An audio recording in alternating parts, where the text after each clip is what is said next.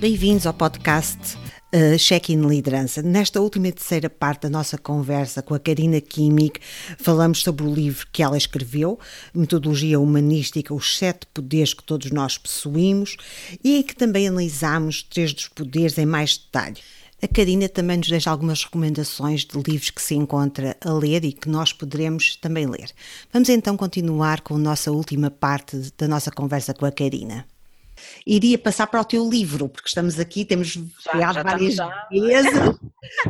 uh, eu tive o prazer imenso de ler o teu livro mesmo antes, uh, pouco antes de sair, uh, antes de ser lançado, e foi um prazer. E uma coisa que me fascinou no teu livro, e imagino, e sei o trabalho que tu tiveste, sei o trabalho imenso que tu tiveste, foi tu teres um extremo cuidado em fazeres muita pesquisa para fundamentares o teu livro.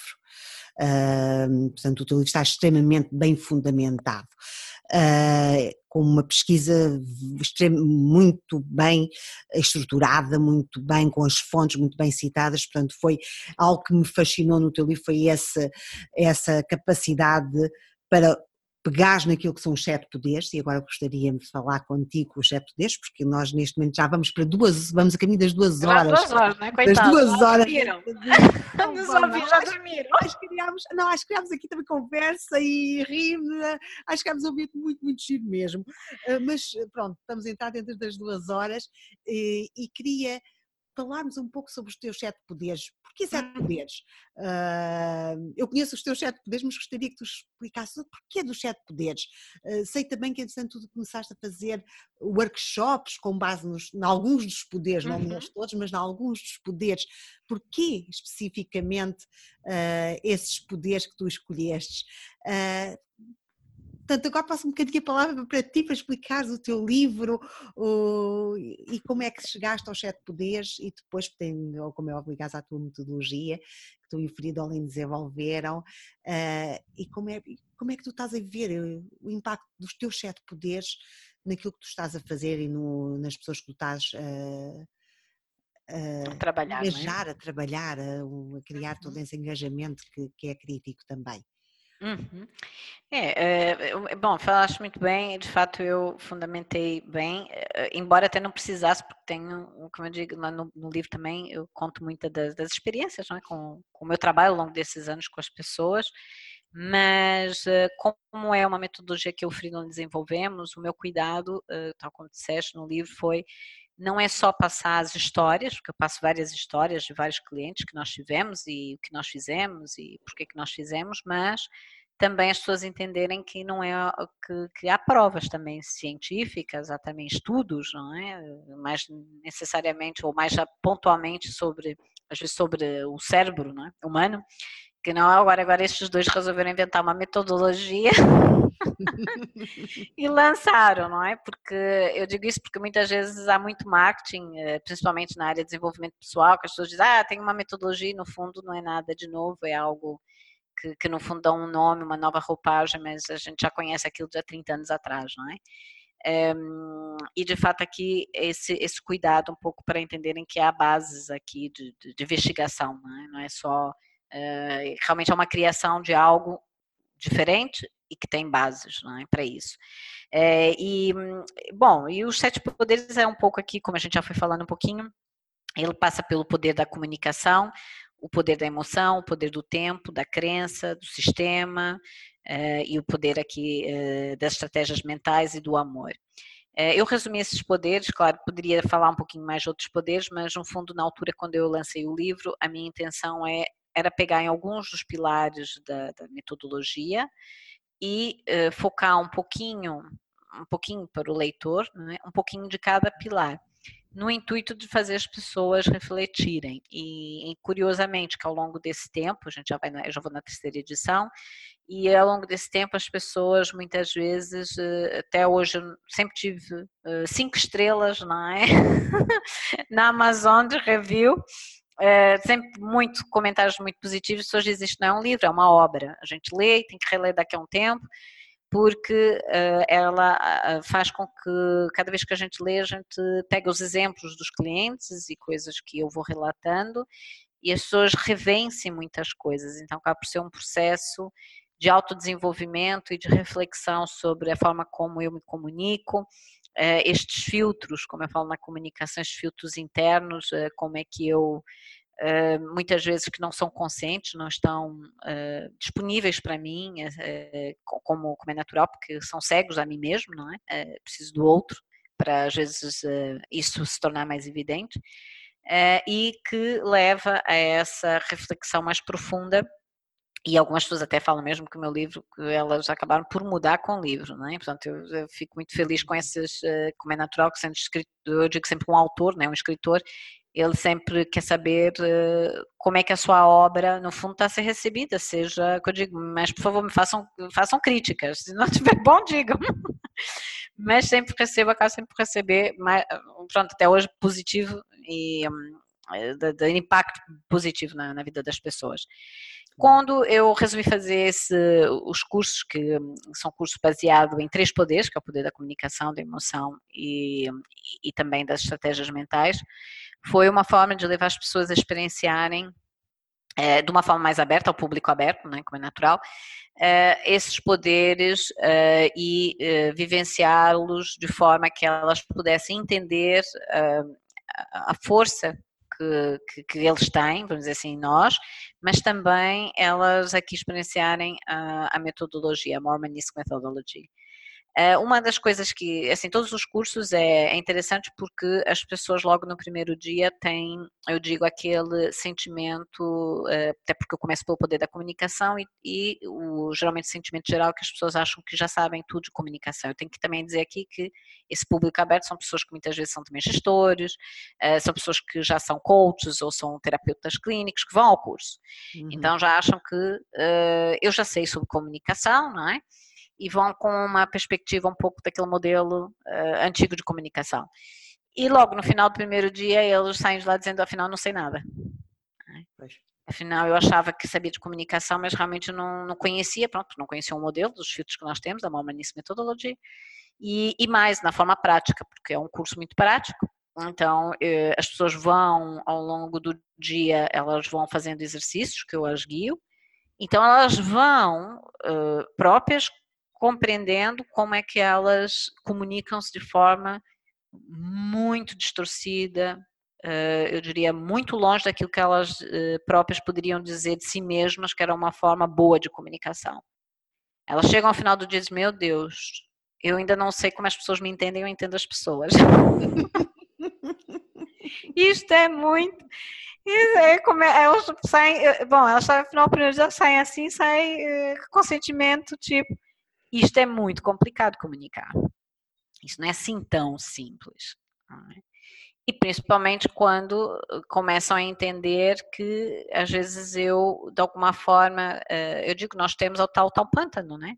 Achamos que, que, estamos certos naquilo que fazemos, achamos que é assim, eh, temos ideias às vezes muito, nem sempre vão dizer muito corretas, digamos assim, sobre nós mesmos, ou um pouquinho distorcidas, não é? Uhum. E, e, quando nós começamos a trabalhar, uh, e aí, claro, quando eu guio as pessoas e elas começam a perceber, elas próprias vão, vão entendendo isso, uh, que, que, há muitos filtros e que, e que são filtros inconscientes, são processos do cérebro, né? são processos mentais que são, são realizados ainda antes de eu tomar consciência elas aí compreendem que uh, muitas vezes aquilo que eu vou falar ou aquilo que eu ouço já é só um pequeno percentual de um processo muito grande que se passou na minha mente e na mente do outro. Então, nem sempre, por isso que as coisas nem sempre saem bem. Eu digo, os problemas vêm da questão da comunicação, por isso que eu começo por esse poder, é o mais importante. Uh, os conflitos vêm uh, por comunicação, Uh, se nós não falamos, se um casal está em silêncio, começam a, a, eles acharem que não estão bem com o outro, alguma coisa está mal, porque há um silêncio, né? Então, o silêncio também é um problema de comunicação. Falar e discutir, berrar também é um problema de comunicação. Então, as nossas relações, a comunicação é, é a nossa ferramenta. Né? Exatamente. Eu costumo dizer, no meu caso, querida, há dois meses que eu sei imediatamente que tenho que parar, uh, porque a minha comunicação falha que é quando estou com fome e quando estou cansada. Não há hipótese. Eu te entendo bem. Eu digo logo às pessoas e digo: olha, a partir deste momento eu estou off, preciso de comer, preciso de descansar porque acabou. A partir de agora, a comunicação não vai sair como eu quero, não vos vou ouvir como aquilo que vocês me estão a dizer, portanto, não vale a pena. É, é, é, mesmo. E, e, e vê, porque vem as necessidades mais fisiológicas, Exatamente, não é? é que influenciam. Que influenciam. Muito, Aliás, há um, há um dos filtros em que eu falo sobre diferentes necessidades, um deles, né? São nove filtros e um deles eu falo e falo sobre isso, necessidade fisiológica, até porque a gente pode não falar, estiver na China, não falar chinês, é uma coisa que eu vou de certeza. Se eu tiver vontade de fazer pipi, eu vou me arranjar forma de me fazer atender, eu vou a um shopping, porque eu já sei que no shopping tem casa de banho, banheiro e vou e vou fazer aquilo que eu preciso fazer, não é? Exatamente. Então, a gente vai se virar, não é? Exatamente. Para fazer nos entender. É? Então, é de fato essa necessidade. E claro, e depois no segundo dia sobre a emoção, que tem a ver com a emoção é ela é algo extremamente importante, aliás, ela é por si só é, um, é uma inteligência, é uma forma de raciocinar e ela é muito mais forte do que aquilo que a gente pode chamar a nossa parte racional, entre aspas, ou cognitiva, porque é um tipo de, de, de raciocínio também, que está conosco, porque ele é muito mais, está eh, ligado aos nossos, aos nossos instintos, né? a nossa, também a nossa parte primária, digamos assim. E, e ali eu também desbrava um pouco as emoções, uh, o estresse, a raiva, o medo e também uh, o poder da decisão, porque nós decidimos com base na emoção e não com base naquilo que a gente acha que é certo ou errado. Uhum. É, nós podemos depois pensar e justificar por que, que eu tomei essa decisão, mas a nossa decisão rápida é emocional. Né? Sim, Tanto que o marketing sabe disso tão bem que a usa, né? É, por isso, ela de fato ali o, o driver eh, nas nossas decisões, na nossa eh, no nosso bem-estar ou não. Uh, e muitas das vezes, uh, e o que eu noto também nesses cursos, há uma grande, entre aspas, iliteracia sobre cada um sobre si mesmo, dos uhum. seus sentimentos, das suas emoções. Não se sabe exatamente o que eu sinto, nem sabe exatamente quando sinto. Portanto, há ali uma aprendizagem do seu, do seu mundo emocional que eu noto que, que é é grande. E as pessoas próprias, elas também. Então, ao longo do dia, e é o que eu digo, é o dia é, do, do ahá, do bom, porque é o dia em que o pessoal realmente, devido a, ao, ao, trabalho que a gente faz, como eu disse, é uhum. muito prático, né, com exercícios, é, as pessoas têm mesmo ali um, um baque Uh, e é ali o ponto de mudança, digamos assim, é quando elas mudam totalmente a perspectiva é, juntamente com o poder da comunicação e da emoção, sobre elas, sobre o outro, e, e geralmente elas começam, porque uma de, dos exercícios que eu faço é escolherem uma pessoa, e geralmente para escolher a pessoa mais difícil, que pode ser a nível da organização, pode ser a nível da família, enfim, a pessoa que elas odeiam, ou que elas querem matar, ou, ou querem tem estrangular. Emoção tem emoção forte. Tem emoções fortes, não é? Por exemplo. Casa. e, e, elas, e elas acabam o curso um, com um desejo enorme de, é, vamos dizer, reconciliar com essa pessoa, porque entendem de uma forma totalmente distinta do que antes, não é? Sim, sim. E, então tem uma visão totalmente diferente daquilo que elas achavam ou julgavam da pessoa. É? Uh, e é muito interessante fazer esse, esse, processo com elas, e claro, depois termino com as estratégias mentais, um pouco para as pessoas entenderem um pouquinho o que, que são, uh, quando eu falo estratégias mentais, o que, que é isso, não é? O que, que são, uhum. entre aspas, esses uh, programas, digamos assim, mentais na, na, nossa cabeça, ou como é que elas são formadas através das nossas crenças, experiências, emoções, comunicação interna que nós temos, enfim, como é que elas são formadas e como é natural o pessoal também trabalha com isso. Então acaba por ser, por isso que as pessoas têm um feedback, eh, se vão ver os, os, os testemunhos, eh, as pessoas vão ver que as pessoas estão totalmente emocionadas, eh, que, que dizem uma mudança incrível, não é? Em três dias, elas dizem, meu Deus, se eu fizer um curso com a Karina mais longo, então eu vou sair virado do avesso. Já saio daqui em três sai da alta. Do dentro para fora. Já sabes, né? Paula sai mesmo, pessoal. Sai mesmo. Mas por que isso? É porque, porque é prático, a gente traz o conceito, a gente traz a estrutura, mas uh, cada um faz o seu caminho, né? Uhum. e é sempre prático, né? constantemente prático. Né? Então, eu penso que esse, é, esse é o diferencial. E, e, também eu tenho, vamos dizer, aqui bases também da metodologia que eu aplico naquilo que é chamado Human Leader Skills. Eu até vou ter agora um, um curso em outubro em Portugal, que é algo similar, mas para líderes, só para uh, pessoas que tenham uh, liderança de equipas. Sim, sim. Uh, para trabalhar e aí um pouco mais aberto, vamos dizer, mais uh, aberto ao público em geral. Já estamos quase a terminar a nossa entrevista, Karina. Gostava de saber o que é que tu andas a ler, o que é que tu recomendarias aos nossos ouvintes, às pessoas que estão, aos nossos colegas, aos nossos ouvintes, às pessoas que estão, que nos vão, que vão ouvir esta nossa conversa, o que é que tu lhes dirias, o que é que lhes recomendarias para ler ou para ver? Uh, que, para além do teu livro, como é óbvio, eu irem ver o teu seminário, os vossos, as, claro. vossas, uh, as vossas recomendações também, que são interessantes de ver, mas fora isso, uh, o que é que tu recomendarias que lessem e que vissem, ou que tu estejas a ver e, e que pudesse uma recomendação para eles? Uhum.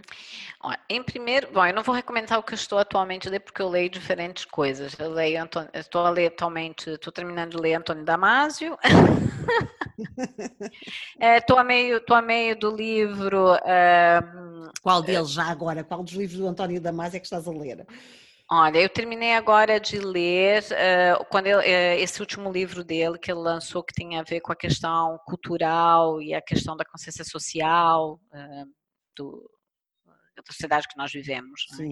Em que ele levanta aqui, acho que já um pouco no final, é, não digo final de carreira, mas já com uma outra idade, não é? Sim, sim, já. Ele e a, ele e a Ana, não é? Ele e a Ana, ele já, que Ana. são tão bonitinhos os dois. Acho eles uma graça. E, um, e, também eu, eu estou a ler, estou tentando ver se eu, eu, lembro aqui o nome que é uh, de Fernando Pessoa também, porque eu gosto muito de poesia. Uhum. E eu, como também escrevo poesia, não é? Uh, também é outra coisa que eu faço, mas só faço isso, uh, vamos dizer, nos meus tempos. É, é um hobby. é um, um livro daqui a algum tempo. Sobre é, que é, eu até tô, eu já me venho o um nome. Já agora para não me esquecer, porque me veio o nome, porque me perguntaste qual era o autor Sim, daquele do, do analfabeto político. Lembras? Eu me lembrei, entretanto, que é Bertolt Brecht. Ah, Bertolt Brecht, ok ok? E aí, uh, pronto, para as pessoas uh, já tomarem nota, que não, que não teve oportunidade de ler, ler, porque acho que é bastante interessante. Um, e eu, entretanto, me lembrei. Uh, pronto, estou lendo Fernando Pessoa e que é, no fundo é um apanhado de várias escritas dele.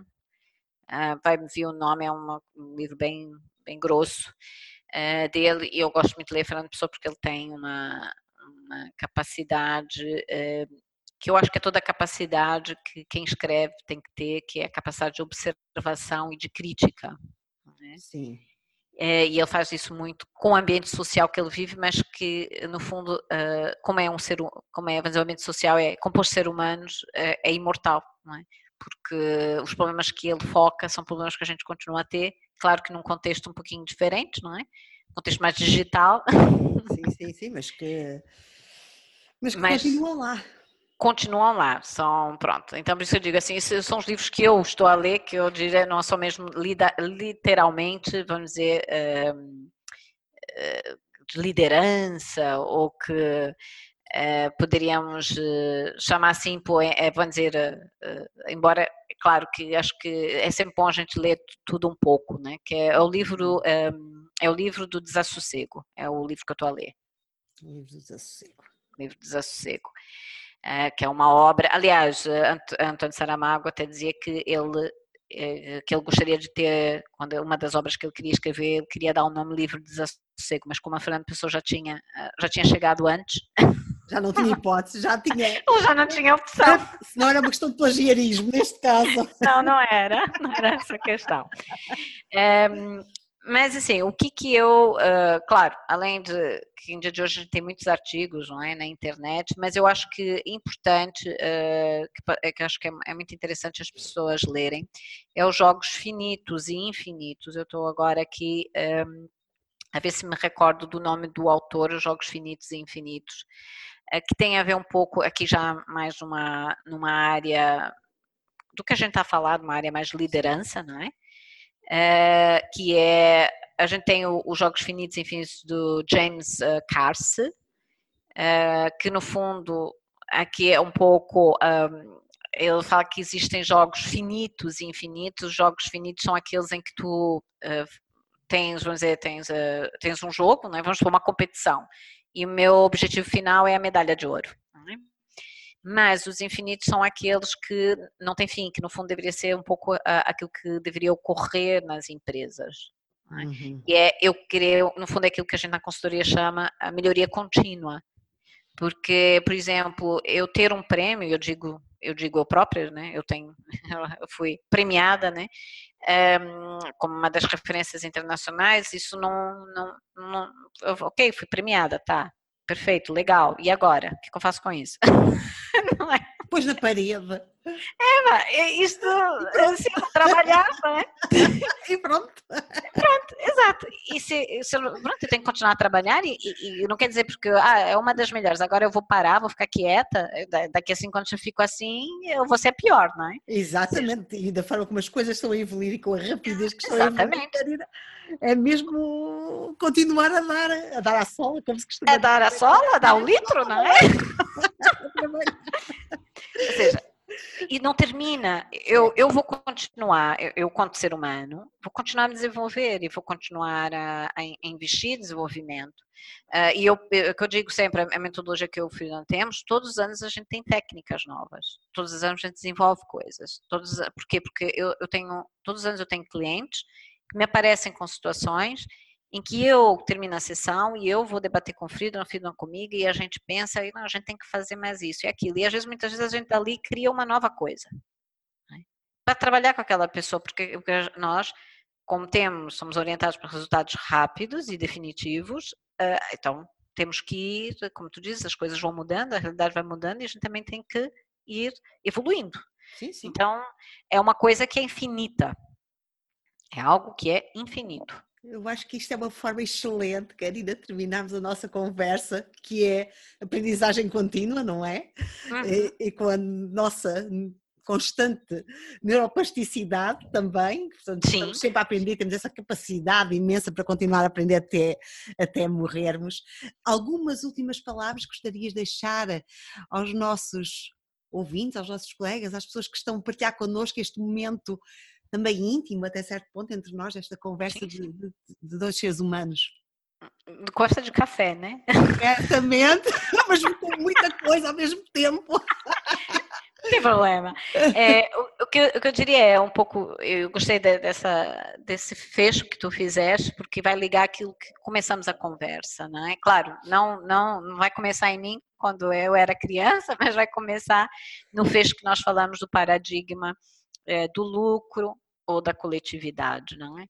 Se eu entender que o fim de uma empresa não é ela ser o número um no final do ano, ou atingir X bilhões, ou atingir um X número de, de lucro, mas que é um processo contínuo em que é, se ela tiver um objetivo, é, como nós dizemos, uma missão maior para a coletividade Talvez as pessoas que vão gerir ela podem morrer, mas outras vão suceder porque ela vai continuar. É? Então, eh, é o tal jogo infinito.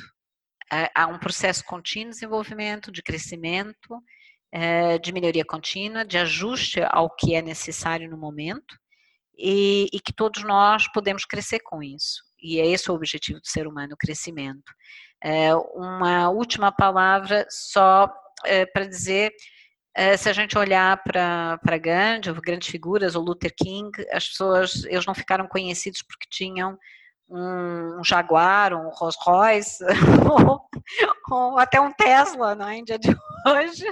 Eles desaparecem, morrem, ninguém se lembra Esse, deles.